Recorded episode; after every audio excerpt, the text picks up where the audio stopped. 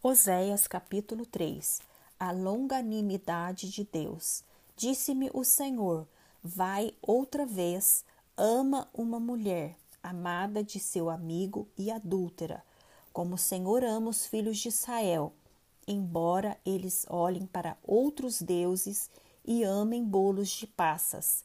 Comprei-a, pois, para mim, por quinze peças de prata e um homer e meio de cevada e lhe disse: Tu esperarás por mim muitos dias, não te prostituirás, nem serás de outro homem. Assim também eu esperarei por ti, porque os filhos de Israel ficarão por muitos dias sem rei, sem príncipe, sem sacrifício, sem coluna, sem estola sacerdotal ou ídolos do lar.